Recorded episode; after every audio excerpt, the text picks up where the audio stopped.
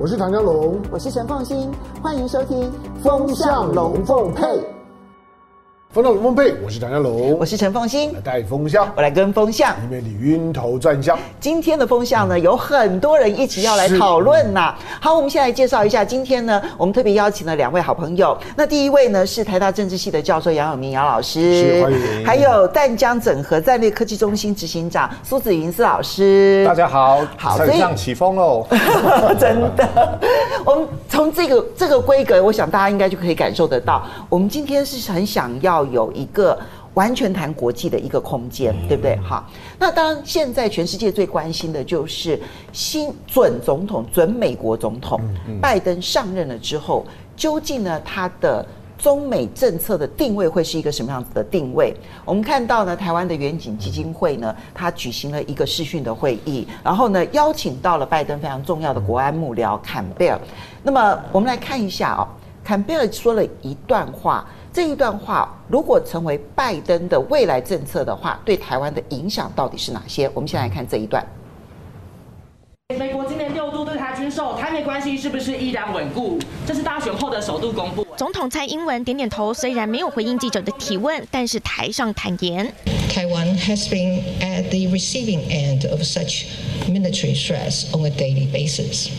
We therefore understand the urgency of dealing with these threats. 被问到美对台军售在意颇，外交部长吴钊燮则是伸出大拇指比赞。远景基金会举办二零二零台美日三边印太安全对话，三方和友邦代表出席之外，美国前国务院亚太助卿也是民主党的两岸核心幕僚坎伯也透过视讯与会。好，那么其实呢，这一段影片里头没有。爆出来的是没有谈到的是坎伯的发言。我们先来看一下，其实台湾的新闻界呢抓的重点都是坎伯说盼两岸恢复对话。可是我们仔细看一下呢，坎伯的谈话里头最重要的有这句话，他说坎伯期盼两岸紧张情势趋缓及恢复某种程度的对话，但他直言这超出了美国能力范围，也求在北京那一方。然后他强调说。美国的目标是信守对亚洲的承诺，并且透过国防承诺来确保台湾民族稳定，但不单是对台湾，而是整个亚洲。好，我这边其实呢，哎，肖勇，你看一下这段话，就是他说球在北京那边，因为这个是美国现在已经没有办法控制的了。这段话他要讲的重点是什么？第五，我觉得，我觉得，我觉得就是说呢，坎博尔的这段话，第一个，这个会议，我觉得邀坎博尔本来就就就是一个公关性质啦，就是建立人脉啦，就是让让整个的蔡英文政府开始跟拜登的这些幕僚们有一些互动。因为在这过去，大家大家的互信基础是不够的，而且可是其实你说要互动的话，坦白说哦，你这个这个早期你私底下互动都是可以啊。我觉得它更像是一个公关表演，然后告诉大家说，其实我们跟拜登的幕僚很好。没没没没错啊，没错。我我的意思，他他本来就就就是在营造营造这样的气氛。第二个就是说，这个坎博尔的讲法。我的我我个人认为，第一个，他当然在告诉大家说，其实现在两岸关系真的是很紧张，嗯，那所以希望他，但是美国的立场呢，或者拜登的立场，我不能说美国的立场，因为拜登的政府上来了之后，对于海峡的思考，对两岸的思考，一定会跟川普有某种不一样，最少手段上会不一样，所以现在的紧张，他们基本上认知是的。第三个就是在手段上面来讲，它不是硬碰硬。嗯，那他基本上比较鼓励谈，鼓励鼓励谈，鼓励两岸能够呢，能够呢恢复对话。这个听起来大家觉得天经地义，可是问题是两岸之间现在就没有。对，两岸两岸之间现在不只是官方的对话全面的停止，而且以我们所能够知道的，就是台面下面的那种的连密使都没有。对，好，再来民间的交流，现在几乎都在都在断，是，甚至于呢，如果任何的民间交流，如果你主动的想要寻求交流，你可能就被扣扣帽子，是，台湾被扣红帽子，在大陆会被扣绿帽子，大家都很难难过。大陆也是一样，要不然大陆现在在定一个所谓的所谓的台独顽固分子名单，在干什么？就是我警告你，你要是你要是跟民进党走得太太近，尤其那些金主，你你你小心。那。怕红帽子，怕绿帽子，所以大家都变得非常的谨慎。之前的海峡论坛不就是个典型吗？嗯，海峡论坛本来是一个对话，虽然民进党并没有参参加，那个是以国共平台为基础，可是它总是维持一种对话的一些形态啊。可是当了台湾的官方呢摆出一副就是说，你敢给我去，你你试试看，好，那那我就不去嘛。哎，可是现在问题来了，坎博说希望两岸对话，不管那个球在谁的那一边。坎博他不可能不知道两岸现状是什么，可是他还要求说希望对话，而且说这些人已经超出美国的能力范围了。那讲了这一段话，那不就是摆明了说，虽然球在北京那边，但是你台湾要配合点，因为他是对着台湾说的啊。嗯，对的。所以说，呃，当我我们在过去讲过，就是说民主党跟共和党很大的不同。你回头去看过去几十年，民主党主政的时候呢，他对国际的冲突情境。他比较倾向于用弹的，对，所以他的那个过程呢，会会比较缓慢，然后呢调子呢就会比较低。但他有个好处，你要知道，当他摆出这个就是说我愿意跟你谈的时候，你周围的盟友比较不紧张，也也比较不会反对，所以他比较容易把盟友拉拉过来。所以呢，盟友基本上都会比较容易去支持他，就是说用一种谈的方式去跟呢潜在的对手呢去去对话。那这跟呢过过去的就是说呢这个共和党政府可能就就不太相同。那最重要就是说这次的谈话。坎博尔的所透露出来讯息，希望台湾海峡的气氛的缓和，但是他又说球在北京那那边，嗯，我不认为球在北京那边，我认为球在美国的手上。所以这个对话能成吗？还是他一厢情愿的说，哎呀，因为我希望缓和，所以你们来对话。那那因为美国也施不上力，然后球又在北京这边，那不是讲一个空话吗？我认识这个 Kurt，我们都叫他 Kurt，OK，Kurt Campbell。呃，应该有快二十年了哈。他从在 CSIS 做这个中国研究中心的主任的时候，后来到这个国务院做亚太驻青。对，其实企业研究所嘛，对哈。不是不是，是 CSIS，CSIS 那智库了，比较是那个 Blarney Glaser 的那个智库。那战略安全的，它其实是民主党的这个长期的这种幕僚，嗯啊，然后也当然做到国务院的负责亚洲的。那呃，我跟他其实算是接接触还蛮多的，在学者时期以及他自己做官的时候，我那时候刚好也在政府，我们那时候提这个东海和平倡议的时候，有跟他有做过这些互动。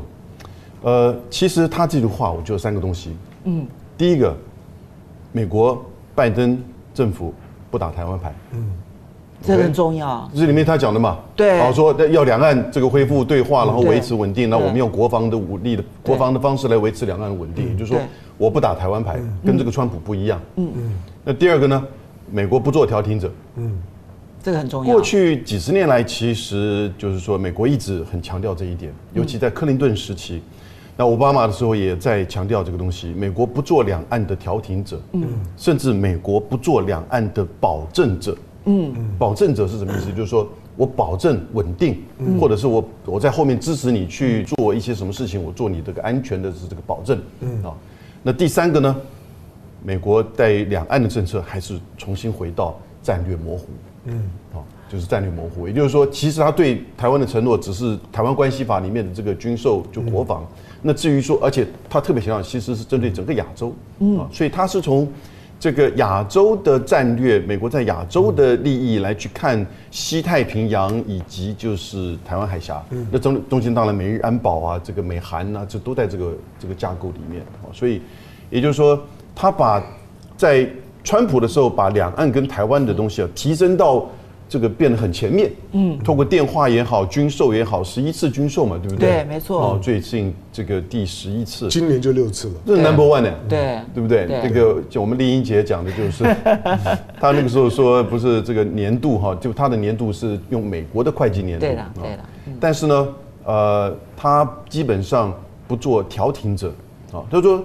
这个不在美国的能力范围之内，不做调停者，然后呢，战略模糊，同时不打台湾牌。你觉得坎博尔讲的是这个重点？这个重点其实是讲给北京听的，嗯，啊，当然也讲给台湾听，因为在这个场合，主要就是蔡英文这个团队，因为现在他们不能够面对面的见面，只能够跟萧美琴嘛，哈，嗯，那萧美琴的转达毕竟经过一手，对，那我觉得萧美琴的转达其实，呃，因为萧美琴是一个政治人物，哈。他有时候会对于政治人物做外交官，对于这个话的传达是不是能够百分百？美国的判断会觉得说，但我要做这个叫做再再确保。所以你觉得坎博尔刻意透过这样子的一个场合，要讲最明白的大白话文给台湾听？没错，嗯，哎，没错。可是。嗯，朱老师，我这边就要请教了，因为其实我在看到坎波讲这一段话的时候，我会忍不住想到，因为我跑新闻时间比较久嘛。对。一九九九年的时候，那个时候啊，李登辉提出这个两国论哈，那时候是克林顿时期。那时候李登辉提出两国论的时候，其实他那个背景啊，是因为美国逼台湾上谈判桌。当美国逼着台湾要去上谈判桌，那时候有二次孤汪会晤，大家可能已经不记得这一段历史了。因为有二次孤汪会晤，然后呢，美国逼迫台湾要跟对岸上谈判桌，然后来对话，所以逼得李登辉讲出了那一个两国论，希望破坏那一个孤汪会晤。其实他还真的破坏成功了哈。那么这是克林顿时期逼台湾上谈判桌，逼台湾跟对岸对话。然后到了这一个小布希时期，那时候是陈水扁时期，也同样逼台湾跟大陆必须要有一个谈判或者是一个对话。我其实，在看到这一段话的时候，我就会忍不住想到那一段历史，台湾会不会重新又回到那个在美国的压力之下，被迫跟大陆一起上谈判桌的这样子的一个情形？哎，凤馨，我可以这样看哈，就是现在的 Kurt Campbell 跟二十年前。应该是不会一样了。对，二十年前的 Kurt Campbell 那时候我们还是学生呢。那现在哎、欸，看他又回又回重新回到舞台上了。我只能说啊，目前观察是这样子，就是可能川普政府的是快速直球跟北京对决啦。那民主党这次回来之后，如果他们真的呃就是回来就是重新入主白宫之后，变成慢速垒球，外软内硬哦，可以这样看。因为民主党的相关的测试也都呃不管是。呃，内定的那个国安顾问哦，苏利文哦，还有就是布林肯国务卿哦，还有这位。Kurt Campbell 就是呃，可能的次卿，也就是我们说的副国务卿啦。嗯、他应该会是负责亚洲事务最重要的。那个是驻青，应该是副国务卿。哦，副国务卿应该是 Number Two 了。哦，Number Two。他做过那个亚太，可能就是说那个二号人物了。对。那这种情况下，就是看看起来就是呃，跟二十年前九九年或两千年的时候，他们对于这北京的这些朋友的认知会有所不同了。嗯。哦，其实那个在克林顿政府的时候。呃，应该是说，美国对于北京是最友善、充满着一个和平的一个中国梦的时候。哦，那时候就是美国给了北京，就是说，哎呀，我们给你最惠国待遇啊，就是 M F M 啊，就是零关税。哦，零关税加上当时中国在，呃，就是邓小平先生，呃，就是在九零代的时候，他说要改革开放，所以有很多的这经济的那个机会。哦，那还有人口的红利。就是低价劳力，还有所谓的这个零关税，对美国市场零关税的情况，大量的台商前往呃中国，特别是劳力密集的啦。那这个美国他们的想法就是，如同刚才就是香龙哥说的，哎，民主党是比较喜欢，就是那个塑造一个气氛，一个平台，大家来谈。哈，呃，这种情况下，他们要让利给中国大陆，也就是希望说。民主党嘛，就是民主党最喜欢讲人权，嗯哦，就是我先改善你的经济生活，因为我们知道经济也是人权的一种，积极人权了。那等到你们经济发展起来之后，可能就可以做政治改革哦，嗯。哦，所以他就白纸黑字写在九七年的国家安全战略报告，叫做和平演变嗯，Peace Evolution。嗯。我去算了一下那个啊，一九九七年那个美国国家安全啊战略报告，哈。这个杨老师也很熟了，哦，那叫做 NNS 嘛，哈，呃，就是呃里面提到台湾只有两次，就是哎呀，台湾是我们的好朋友，哦，那连说这种什么再保证啊，或者是说台湾关系法都没有，嗯，可是到了现在，我想就是呃情势应该比较清楚了，就是美国的两呃两个国会就是参院跟众院，哦，那加上呃川普先生他。即使真的入主白宫，也可能是呃脆弱的呃总统，因为在参院他可能没有办法掌握。这种情况下的话，他连要提名谁当呃就是内阁的部位首长，参院可能会给他很大的呃就是压力。在这种情况下，他对于说中国大陆这些政策，呃，现在慢慢的有一种说法说，可能是啊川规败随。可是苏老师，如果他希望两岸对话，然后避免他必须要去被迫采取一些比较激烈的手段的时候，当他没有办法再跟北京对话，也没办法要求北京的时候，他只能要求台湾了耶。哦不，他可能是这样子，他讲的就是说，事实现在北京已经跟美国就是已经无法就是作为这种协商了哈，因为北京现在已经被美国视为就是最主要的，他们讲的客气了，就竞争的对手。在这种情况下，他只是把这种情况说出来啊，求在北京那边，嗯，呃，这、就是民主党就是向来的一种呃比较喜欢用对话的方法说的，嗯，那不太可能说要求台湾就是说呃你们自己就那个放生去跟北京好好谈吧。不过凤欣，你刚才讲的这那两个时间点哈，美国在就是九八年，对，呃，就是要求李登辉。政府去跟两岸对话，对，然后呢，小布希应该是在二零二零二还是零三年的时候，那这有两个很重要的背景，因为九六年的飞弹危机，对，因为零二年的时候的一边一国，嗯，其实两岸因为飞弹危机，美国不是派了两艘航空母舰群来之后，它的政策就有一点转变，所以就是在两岸越紧张的时候，美国越要求说台湾你必须要去跟大陆谈，你不要弄成这样的紧张，特别是小布希那个时候哈。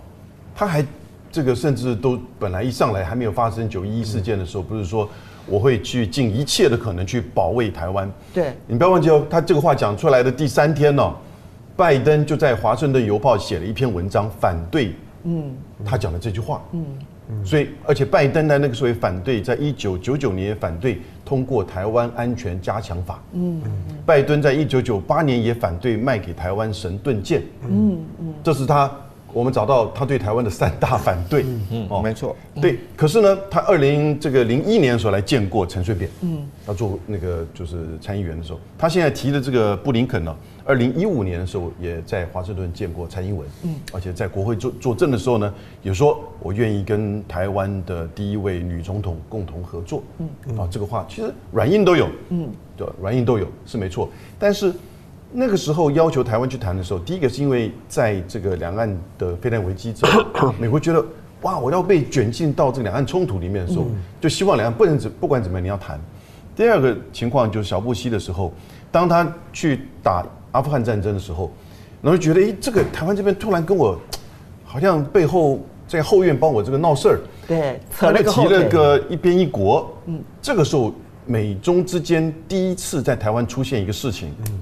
叫做共管，对两岸事务。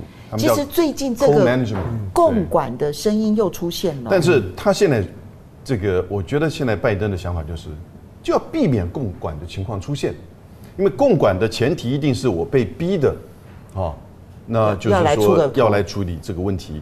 那当然。这个时候可能要面对的当然是北京，因为他这边讲球在北京那边，因为北京对台湾的这个态势是比较，就是说有它既定的步骤的嘛哈。那台湾这边比较，因为政党的变动或者是政国内政治的需求，有一些言语，有一些动作呢，其实是国内也许政治人物或选举的需求，但是呢，它产生了两岸甚至美中之间的这种冲击，所以他就觉得要把这个东西啊要做管理，他自己管不了的时候，他就被迫可能。那你觉得他现在到底是一个什么样的态度吗？我觉得他现在讯息很简单，我不要共管，嗯，OK，然后呢，我就战略模糊，但是这个战略模糊，大家不要误会，战略模糊好像就变软哈，这个态度变软，不是战略模糊，其实他还是对于强调对台湾的安全的这个就是说重视。好，因为因为这个其实是，但是在他跟台湾之间的关系，我觉得没有清楚的一个答案。香龙，你的看法呢？没有，因为因为呃。你像这四年的时间，我我当时形容就台海，台海像一个核子反应炉。嗯，那核核子反应炉我们知道，就是当它那个核反应要升高到最高点，可以全速运转，它时间比较长。嗯，那花了四年的时间呢，在台海煽风点点火，到现在剑拔弩张。我们说二零二零年呢，就是说连台海的那种的军事斗争的准备的那个样子都已经出来了。就核子反应炉已经到了四千度 C 了。对，你你只看见就是一九五八年之后。一九五八年之后呢，大家基本上面呢尊重的那个防空识别区或者海峡中线，现在通通的都都被被被抹掉。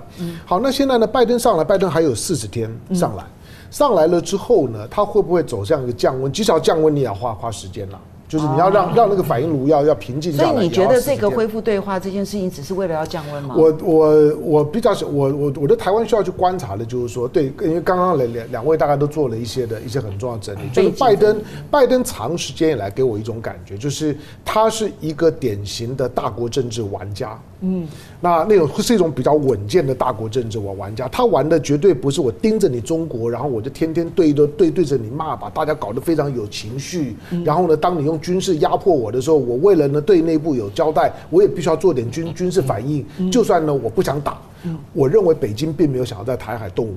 我我认为到现在我为止，北京没有想要在台海动武。包括这两天的时间，我们在看到汪洋的的讲话，看到看到刘捷讲，基本上面他还是希望呢，在九二共识的框架下面，两岸不发生冲突。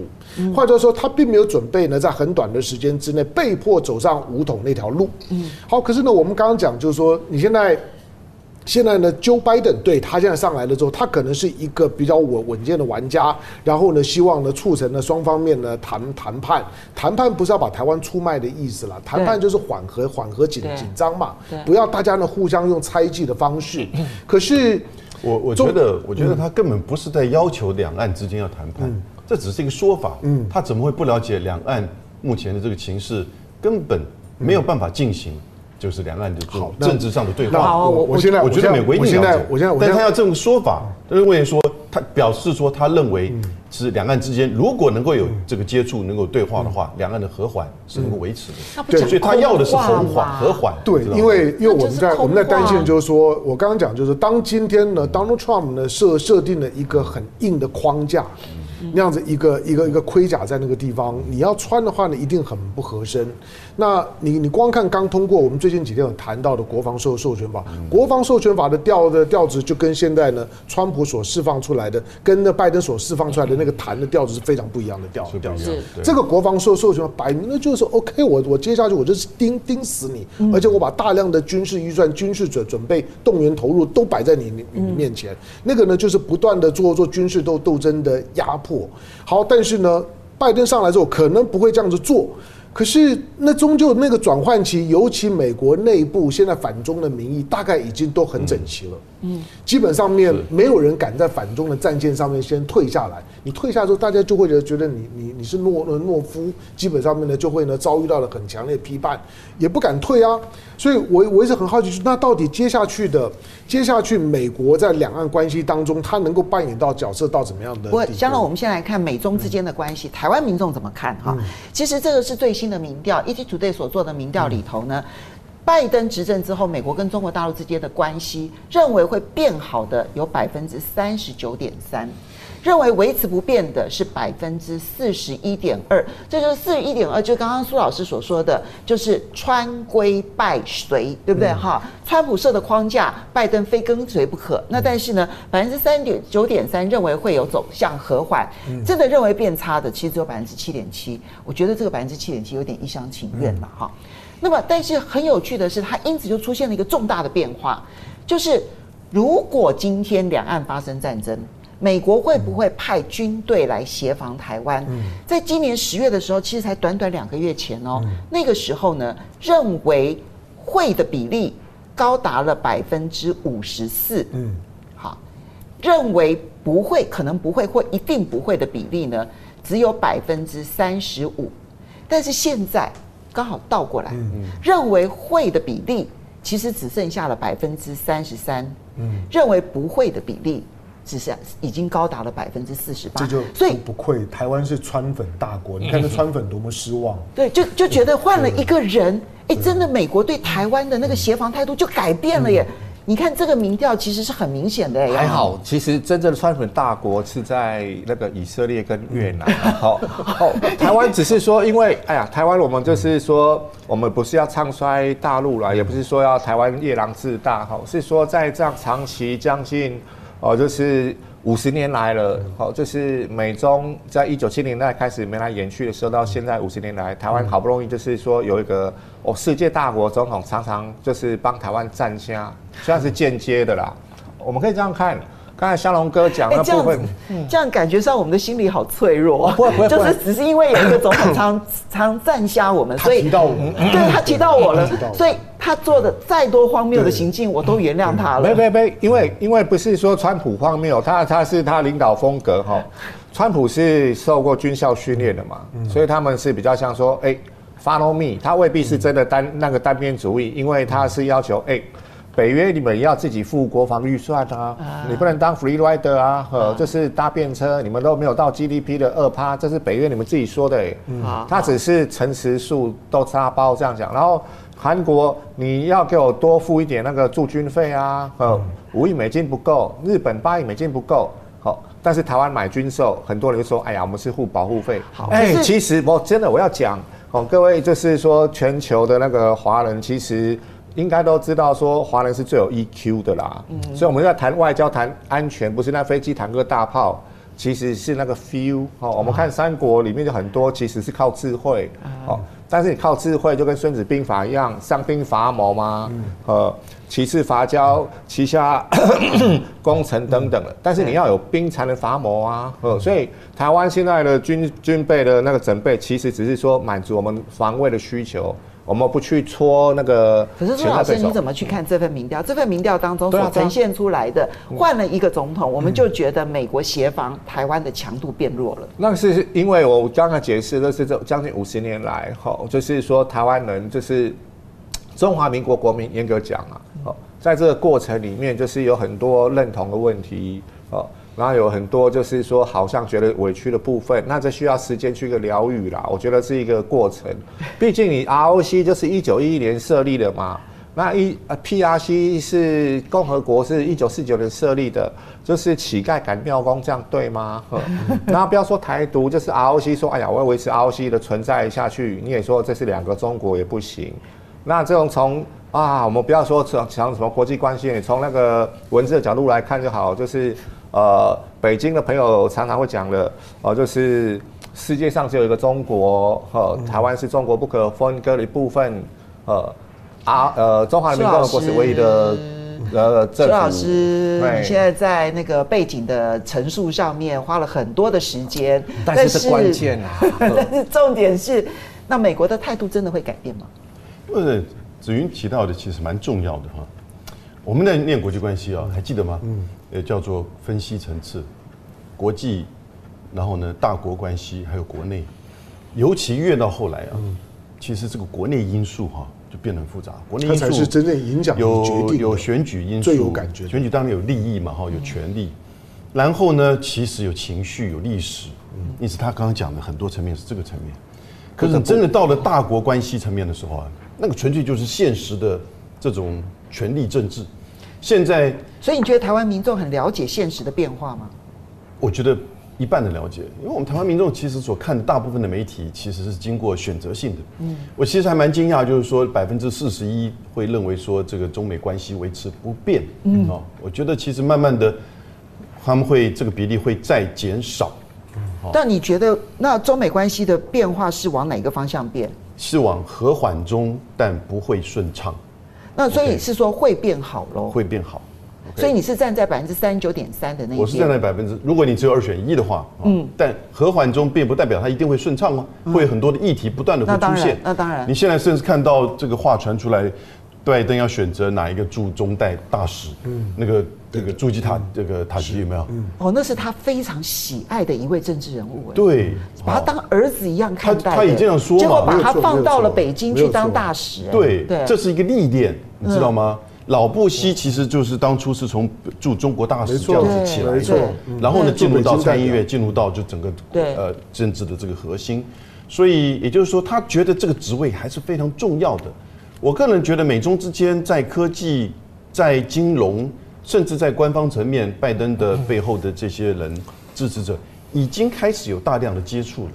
已经开始有大量的接触，所以你看他选的人就知道。所以你觉得从人选里头可以看出来，他是和缓呃，在和缓的过程当中，虽然那个大的反中的框架没有改变，是，但是朝向的是一个不紧张的态势。是的。那这个人选可不可以看出来他那个不紧张态势国防部长。啊，这个国防部长的人选，我们现在来看一下。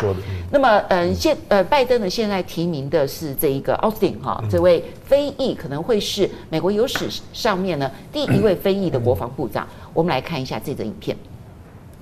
现年六十七岁的奥斯汀，他服役超过四十年，他也曾经是美国驻伊拉克部队的最高级军官，在二零一六年退役。拜登团队在挑选内阁成员时，除了个人的经验，还会考虑到种族平衡等因素。也因此呢，非洲裔的奥斯汀非常符合拜登的条件，因此他担任国防部长的机会非常大。嗯，拜登呢，现在他自己投书哈。自己投书说他为什么要提名奥斯汀哈？他强调说，鉴于当前美国面临的巨大且紧急的挑战和威胁，奥斯汀必须很快的被确认提名。他这一段话其实是除了说奥斯汀很重要啊，符合现在当前美国的需要，其实也是因为奥斯汀其实有一个很大的困难。因为呢，根据美国的规，呃，就是就是就是基本上的这一个惯例哈，就你必须是军方退下来七年之后，你才可以担任国防部长，就确保国防部长是一个文职的国防部长。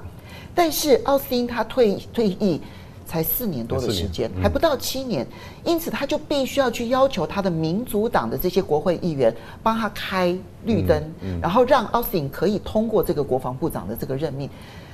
如果这么困难，他为什么非提名奥斯汀？这个倒并不太困难了。之前马歇尔将军跟那个马提斯哈那个疯狗也是类似的。你说，哎，那只有两个，因为事实上真的这个军人出身在去当国防部长的比例还是很少。嗯啊，但是呢，呃是有，而且隔了四年嘛。这个的重点是谁被换下来了？嗯，这样讲也不太对哈。谁被换下来？因为过去那个月哈，他胜选之后，过去有有这个月。一直有一位女性的 Flournoy，嗯啊，就是说大概之前在克林顿跟奥巴马时期是做政策次长，国防部政策次长，嗯，她是个大鹰派，嗯，而且事实上她跟这个军火商的关系非常的密切。其实她二零一五年的时候曾经跟蔡英文一起合照，对。现在大家如果从荧幕上所看到的这一位女性啊，是就是 Flournoy，是吧？就是刚刚这个有名所提到的大鹰派。他鹰派到什么程度哈？他简单的说，我给他一个定位，他就是个干涉主义者。嗯，他其实完全不会这个非常支持，就是美国的军事这个直接的干涉他国的这种内部的动荡，或者是两国的战争。嗯，最早的时候，二零一一年利比亚那个时候不是有 No Fly Zone 吗？后来这个格达费在两年之后被这个反叛军打死嘛？哈，是美国的干涉进去之后设下这个所谓的这个禁航区。后来他也强调，就是说要干涉叙利亚，但是他并没有成功。那个利比亚那个事件，其实他跟拜登还唱反调。OK OK，那个时候拜登是副总统。所以如果香龙常讲说，民主党基基本上喜欢用谈的，而不喜欢用打的。但这个弗洛诺伊大概在民主党里头是最喜欢用打的。我再加一个东西哈，他出来之后，有些人写文章反对他。中间有一个叫是一个叫 Quincy Institute 的这个 president。他是波士顿大学的这个教授，啊，叫做 Andrew Basevich 啊，他写了一篇文章反对他做国防部长，嗯，认为他是一个军事的干涉主义者，而且 要建构那种在亚洲的这个军事竞赛，因为他强调要建构一个什么大海军啊，要怎么样攻能够去吓阻中国在南海呀，在整个亚洲。然后呢，特特别他支持这个新比较新的科技的无人这个飞机体系，对不对？你知道 Quincy Institute 是谁成立的？嗯，是柯氏兄弟跟索罗斯。嗯，哦，所以就是那个共和党的金主哎。共和党跟民主党的金主共同的金主，柯氏兄弟是共和党的金主，对，然后索罗斯是民主党的金主。但长期以来，他们其实虽然是金主啊，但他们不喜欢对美美国对外发动战争。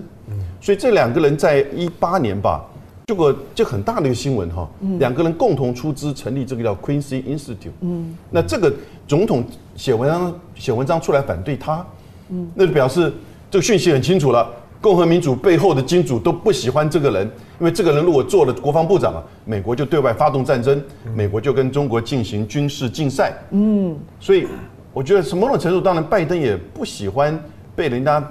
这个牵着走，因为拜登是很懂外交、很懂国防的，所以你看他选的两个那个国务卿跟国防呃国安顾问，其实都是他子弟兵嘛，对不对？所以他的下台其实是他操作过度，而且他的背景受到很多这些质疑，所以有人说是民主党的这个进步派反对他，进步派声音没那么大了。好，所以啊，其实我们刚刚看到像奥斯汀这一个人啊，他呢被提名，与其说看奥斯汀的背景，倒不如去看他同时有个选择叫 Flournoy，就是这一位。好 Flournoy，这位 Flournoy 呢，他。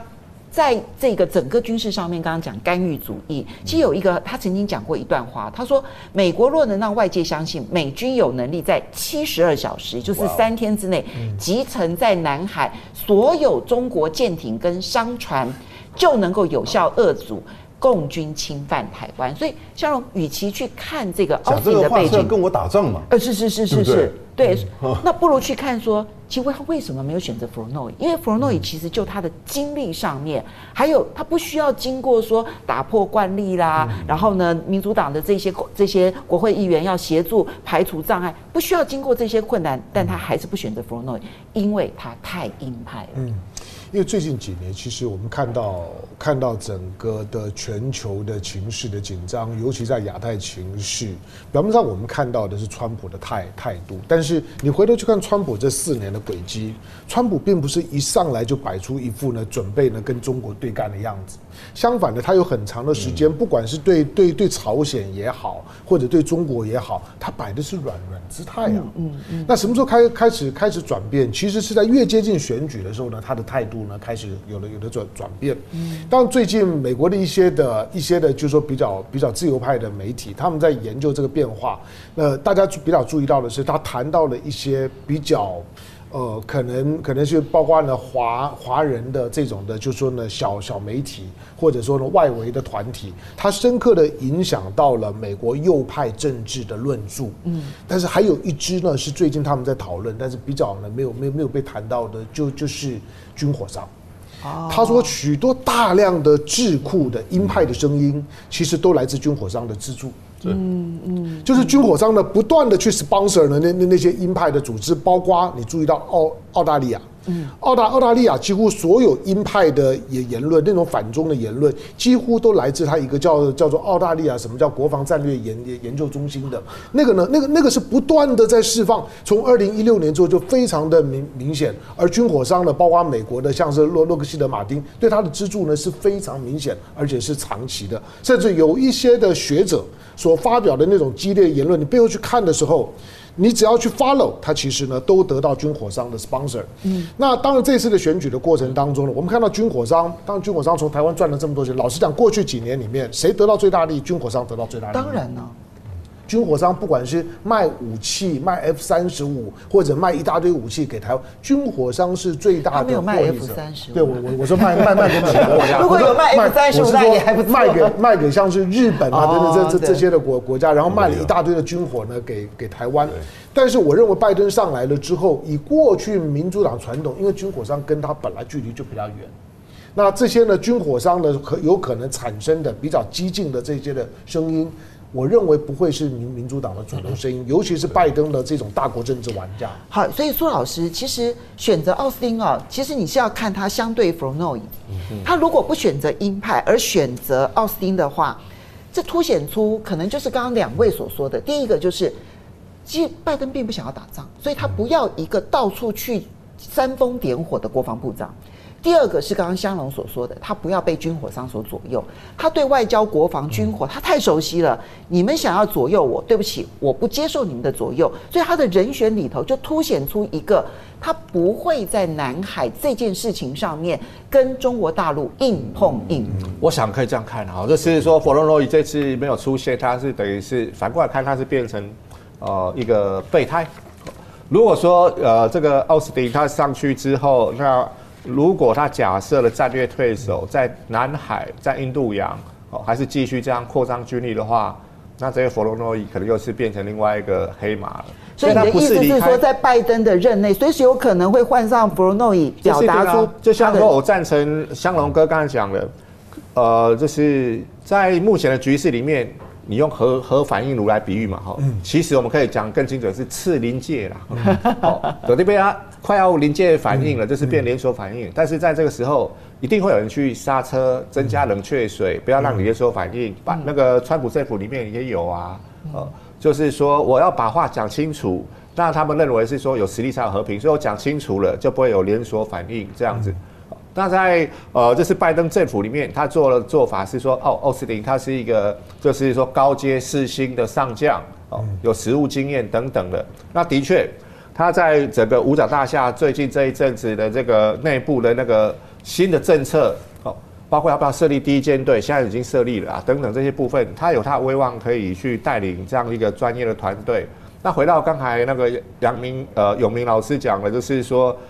最重要是在参议院那一关，你的提名听证会能不能过？嗯、那这一位因为是一个少数族裔的嘛，嗯、所以他可以占有这个就是容易过了便呃这个方便性啦。优势。好，好，因为我们知道之前还有另外一位、哦、真的吗？他非裔反而容易过关吗？呃，就是说你会让很难反对。比较不好反对，就是说共和党如果在这个时候反对的话，他就不只是党派的反对，甚至有一个对。我们现在在看就美国大学的延长赛，就是九局下半进入第十局，是乔治亚那个州的那个参议员的补选，两席，那两席会决定后来拜登团队的那个 调味料，嗯是更多的是这一种呃比较温的，还是更多的是辣一点的？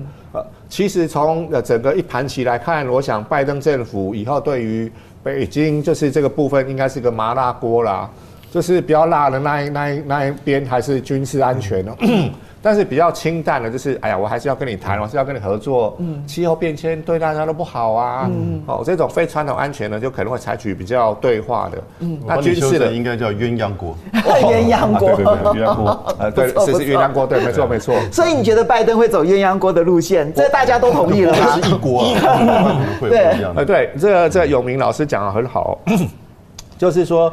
现在在相对二十年前的拜登，他真的回不去了。然后拜登先生他在今年五月的那个呃，就是那个很有名那个外交政策 Foreign Affairs 里面，他自己说了嘛，就是认为说呃，这是中共巴拉巴拉巴拉巴拉巴拉巴拉的。然后我们看到其实是比较就是直球快速对决的川普政府，他从他的副总统就是彭斯在二零一八年在哈德森研究所演讲的时候，他们也很技巧的就说了。哎，我们要把中国视为四个部分，嗯，一个是中国政府、中国人民、中华文化，哦，中国共产党，他开启了那四骑士，天启四骑士后面的路径，所以后来国防部长、中情局长还有那个蓬佩奥，就是国务卿出来讲都是讲 CCP、CCP、CCP，不是讲整个中国，呃，就是说他们要自共。而不是反中，嗯。呃，所以美国呃这个大象就是李显龙先生他讲说，美中两个大象在打架，在草坪上搞不好都有被压到很衰，呃，其实美国这个大象是在跳芭蕾舞，它很它很精确，所以他们的政治文化有专业的这种呃就是事务官的部分，呃也有政务官的部分，那但是在这种民主的过程里面，相对还有一条比较稳定的路，好，那刚才香龙哥讲那个。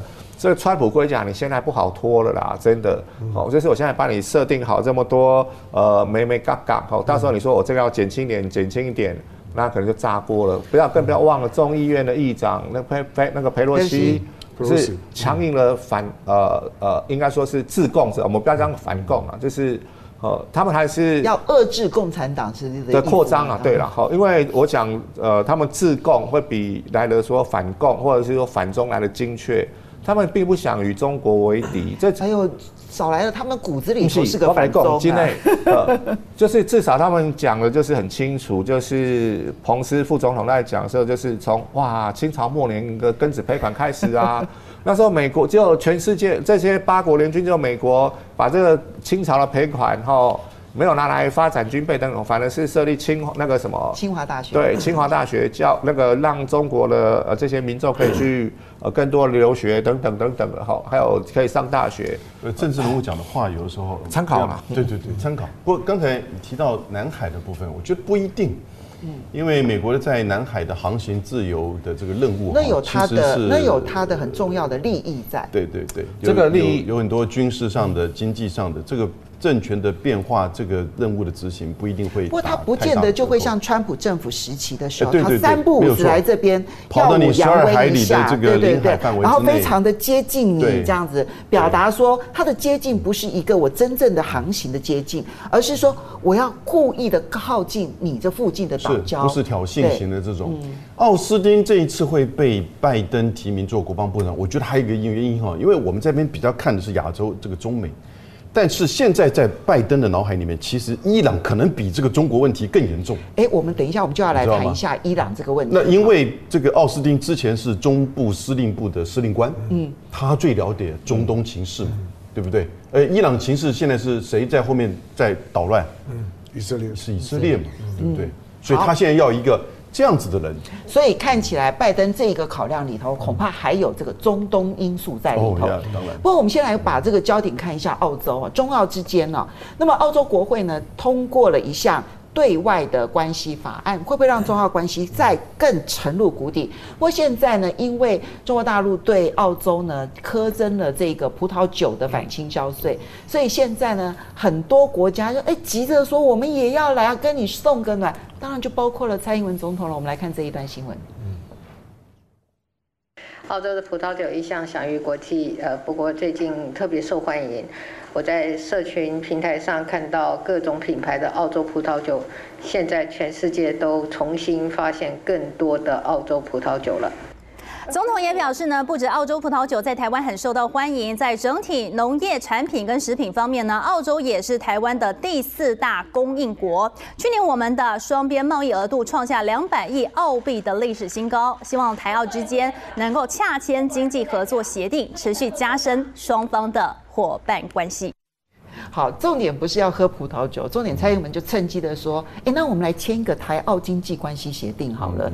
哎，你觉得澳洲会跟台湾谈吗？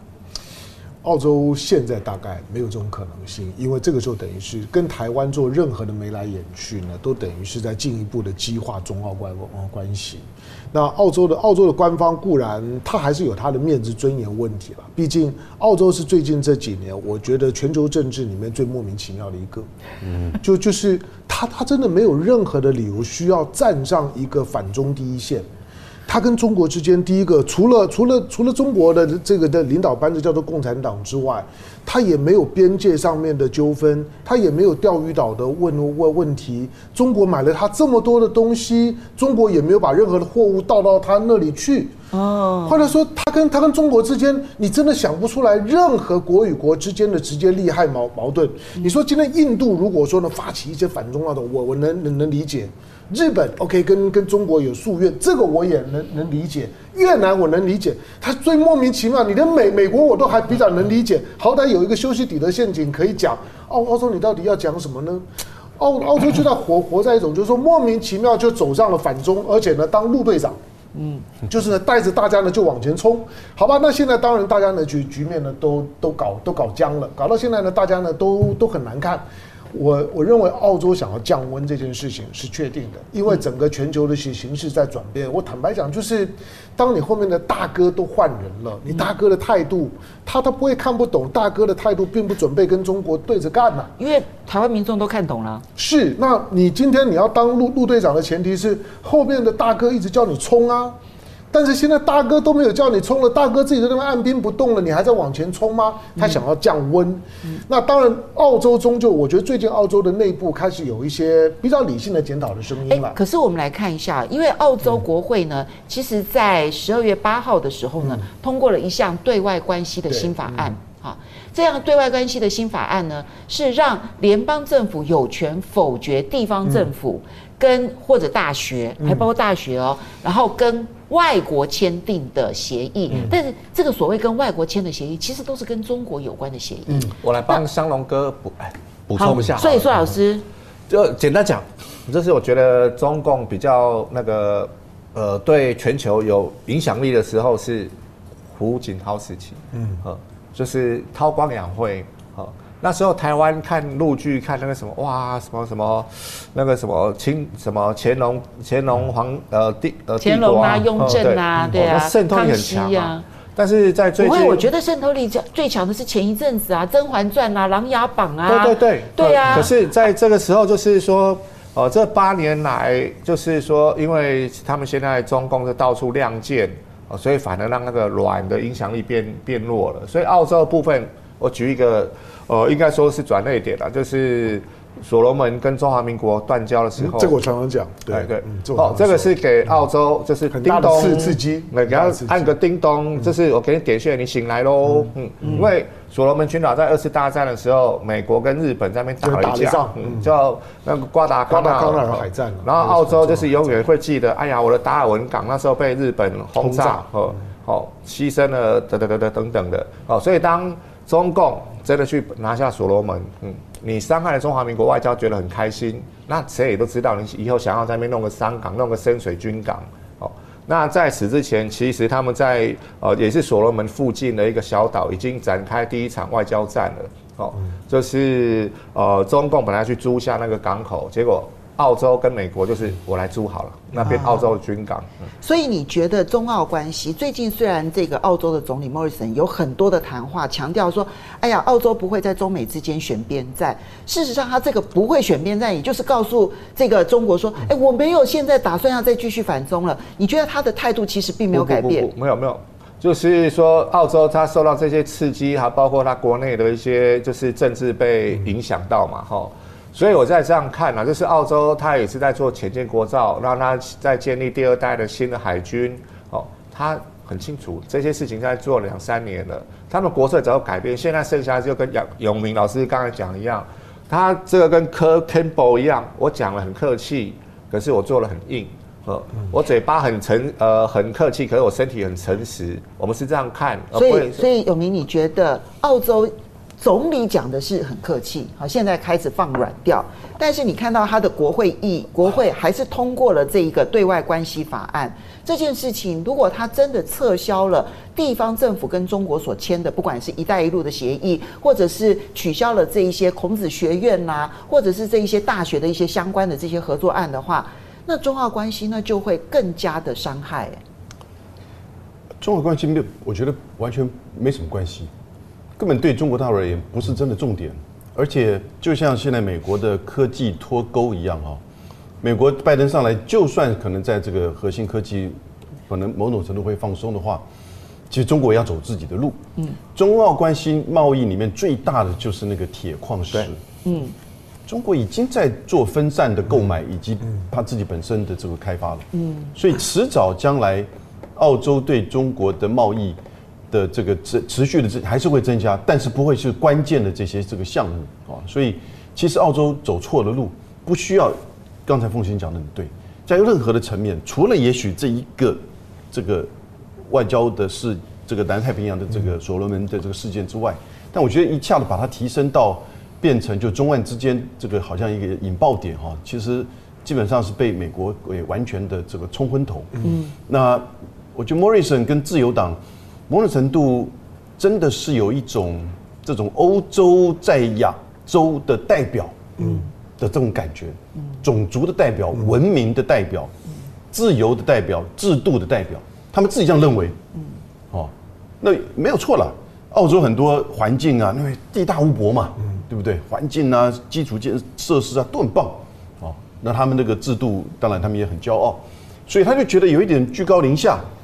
那在川普这样的一种就是说这个推波助澜之下，当然面对华为，你面对这个贸易，然后发觉到哇，怎么倒过来，我跟中国变成是我比较弱的一方，这种心理上的优越感跟实际上的这种就是依赖哈产生的冲突，所以当碰到议题的时候，你觉得澳洲应该要比中国，就澳洲自己觉得它要比中国大很多，强很多，因为它代表的不是澳洲，它代表是西方在亚洲啊。嗯，他认为是这样子啊。你知道他以前七零年代，你看他那个国内的地图啊，他的地图是换个角度，他澳洲跟纽西兰是比较接近，嗯，南美洲的，离亚洲还蛮远的。哦，这样子。到了八零年代，因为白澳政策大概是在一九七二年结束嘛，澳洲有个叫白澳政策，嗯，澳洲有一个失落的世代，嗯，这个从一九零几年一直到一九七零年，差不多大概将近七十年的时间，原住民的小孩。从家里面被带走，集体到孤儿院或到澳洲政府设立的机构去去养育。嗯，对，那是白澳政策的时代。对原住民、澳洲民原住民那样失落的。所以你觉得你觉得他们没有从他们其实是亚洲国家而不是西方人这件事情跳脱出来，是认知自己的地位。他们错认了自己的地位。我过去在整个我们讲三十年的亚洲的经济整合，走到今天 RCEP 的这个成立哈，其实澳洲一直都没有缺席。一九八九年的 APEC 是澳洲的总理霍克他主张成立的。对对对对。然后呢，澳洲一直在所有的这个东协的这些会议当中，其实都很积极的参与。嗯啊，但是呢，后来就越来越他在这个跟中国大陆的这个互动过程当中啊，就展现出实际上他实际上是西方的成员。那当然，他也就因此，在这个香港问题，在人权问题，在这个就是呃这个华为问题，在这个呃疫情上，嗯，他就跟着美国走，急先锋。那这个跟着美国走的情况之下，当然就受到中国大陆这边的等于就抵制了哈。所以其实，然后呢，这个情势就有一点是像是恶性循环一样。嗯，所以有明，你刚刚提到，其实我觉得它就变成内部其实有两派，一派就是那种觉得自己是西方代表，然后另外一派呢，其实我们现在看到，澳洲其实国会议员当中呢，也有人认为，如果跟中国经济脱钩。澳洲议员说，这个是前所未有的国家自我毁灭行为。这是澳洲的工党议员这个瓦茨他所说的话。他是在澳洲智库中国事务的活动当中呢，发表了这样子的一个谈话。诶，这个会不会在澳洲内部开始出现路线之争？这路线之争本来就就存在，尤尤其尤其现在的现在的就是保守派的政府，因为它有政权的危机，因为在地方上面来讲呢，反对党的力量。比较大，他通过了这个法案，当然在澳洲内部是有宪政争议的啦。就是你你联邦的通过的法律剥剥夺我原来州政府就就可以做的。对啊，这个在台湾恐怕都做不到。对，好，这个呢，反正他他他就这样做了。不过我我觉得我们在认识澳洲的时候，呃，澳洲它有个根本的问题，就是它长时间以来对于地缘政治的认同，它一直都不精确。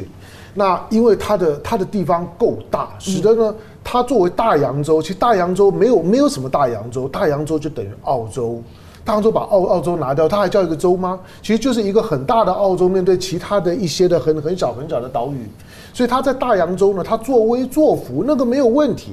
刚刚呢，刚子云兄提到的，就是说呢，所所罗门，我说所所罗门在断交的时候呢，我我我我说澳澳洲已经有反应，台湾对所罗门断交其实没有什么感觉，对。可是你要知道，澳洲很有感觉，因为所罗门的位置，我们刚刚讲一半，所罗门的位置呢，刚好呢就在呢就在呢夏威夷呢跟澳洲的中间，嗯。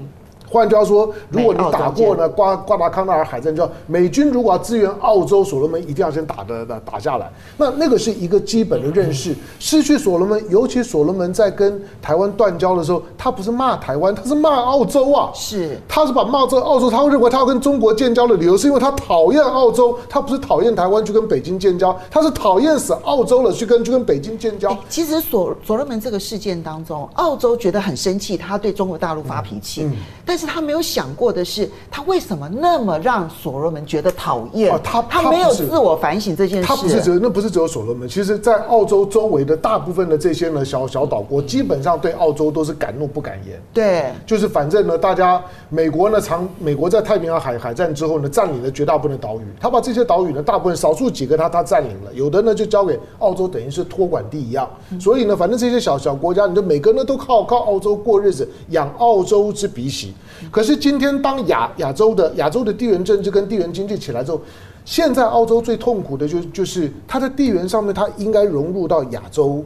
可是他的白人跟在过去呢，作为大洋洲的美美国的子弟兵的是身份，他觉得靠向靠向亚洲的时候，他一直有身份认同上面的困难，又要加入 RCEP，可是又要跟中国敌对，明明每天赚中国这么多的钱，跟跟台湾很像，就是每天的大量的从从从中国那边在在在赚钱，可是呢赚了钱钱进了口袋了之后呢，又会有某种的情绪病的发作，我我常常讲就是说依赖啊，依赖依赖会产生一种对自己的否定。澳洲现在就是典型。当我依赖中国的时候呢，会否定我我自己？为什么我怎么会这么依赖他？我难道没有能力摆摆摆脱他吗？我作为一个一个独立的大洋洲的超级大国，为什么我没有办法摆脱中中国？心里面的那种反抗跟现实之间的拉扯就越来越越来越大。我在说他是白人大国，对，白人大国 就是就是说澳洲是这样子。他到现在还有那个就是五国协防，就是就五眼联盟啊，五眼联盟之外还有个叫五国协防，或者是英国。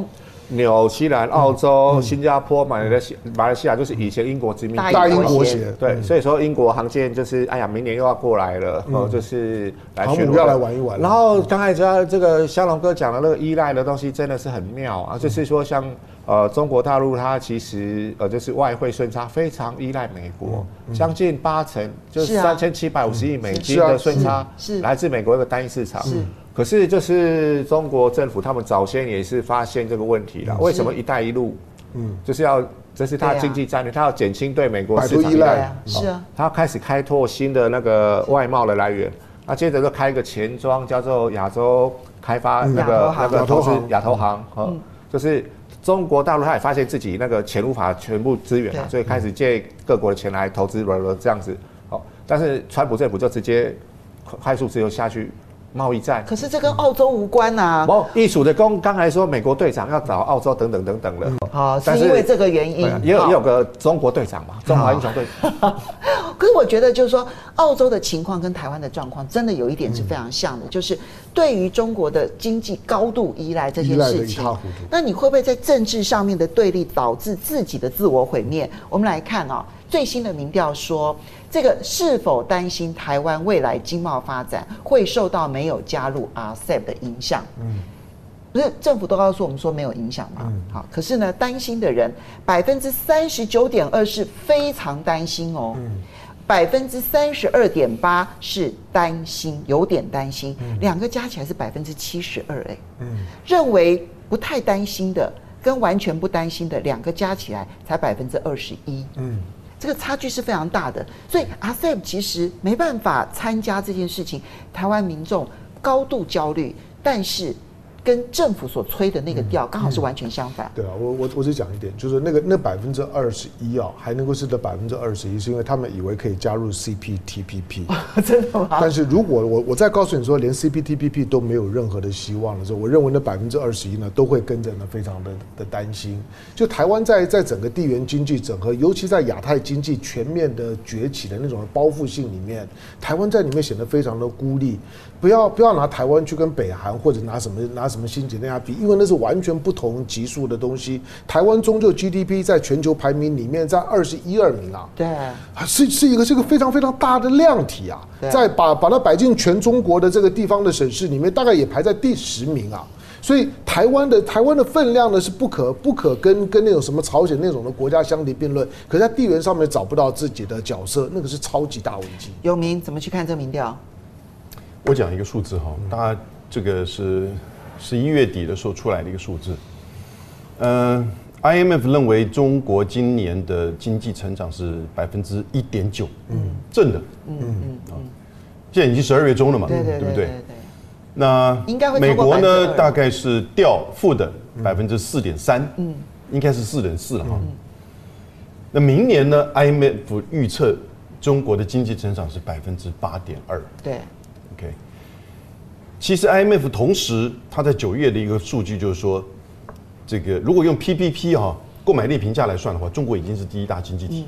但是如果我们用传统的 GDP 的话，它还是中国还是美国的百分之七十，也不得了了，十七兆比二十一兆。对。那本来过去很多的机构预测，二零三五年啊快的话，中国会超越美国成为第一大经济体。日本的三菱这个战略研究所。就因为今年的疫情的关系，OK，二零二七年到二零二八年，中国就有可能 GDP 会超越美国，成为世界第一大经济体。未来六年到七年。今天如果中国已经完全超过成为第一大经济体的时候，澳洲怎么面对这个问题？嗯，台湾怎么面对这个问题？美国怎么面对中国？紫云怎么看？对，这个民调。就是 PPP 是一个算法，然后 GDP 也是一个算法。没有啦，RCEP。对，那 RCEP 的部分就是说，台湾其实如果我们可以加入所有的组织是最棒的。可是，在这种情况下，你不能加入这种 RCEP 或是 CPTTT 这个部分，我们要做最坏打算。哦，毕竟台湾就是说，在国际组织里面被孤立已经是要很久了，就是有这个抗性跟呃就是抗体的啦。呃所以很多方法是可以去回避，比如说你的你的呃生产的呃工厂，就是说可能在当地国，包括就是在欧盟等等的，这样对关税的冲击会小一点。那第二个当然就是说，还是说呃乡民最喜欢说护国神山嘛，哦，就是靠台积电半半导体系列的部分，哦，那个就对关税的冲击就比较小。那可能你可以这样看，就是说这些呃，就是 RCEP 的国家，他们当然这样加入会有一些呃，就是说方便性啦。但是其实也失去了那个呃，就是说保护性。包括说我们讲全球化以前讲全球化非常重要，可是疫情这次会特别严重，就是因为全球化，因为通关的时候会失去以前那一种就是。呃，就是呃，通关时候的那个签证的那个，所以我跟你讲哦，那个苏老师呢，他是那个完全不担心的百分之七点一，不是啊，我补充一下，不是不是不是不是不是担心，我我觉得台湾当然加入 RCEP 是零。机会是零，现在加入 CPTPP 是趋近于零，嗯，因为中国跟韩国都已经表明要加入，没错，而且是要携手加入。我们我们以后再有机会好好谈啊。蔡英文到现在两年都没有开对外经贸战略的会议，对他根本没有。他的经贸战略在哪里？对，难道就是开放莱猪，让美国？给一个恩赐，给我们一个 FTA 就也没要到。嗯，不会不会不会，我想这是很清楚，这是你这个加入中国要加入那个 CPTPP，就有点像欧盟一样，要很多的标准。那如果说中国愿意把它劳工的待遇或是人权的相关的部分，还有产品的制成过程过程可以做现代化，也许就对于北京也是好事。我我们时间的关系啊，那么以后这些题目其实都一定还会碰到的。那以后有机会的话，我们可以大家好好的聊一聊。非常谢谢大家，嗯，今天的收看，我们下个礼拜同一时间再见喽，拜拜，雅虎。